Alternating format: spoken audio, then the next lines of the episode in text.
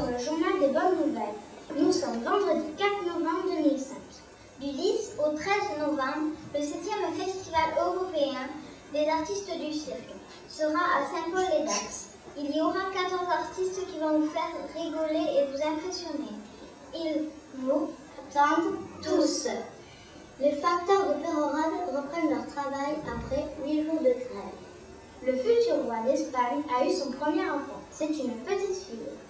Merci d'avoir suivi notre journal des bonnes nouvelles. À la semaine prochaine, au revoir.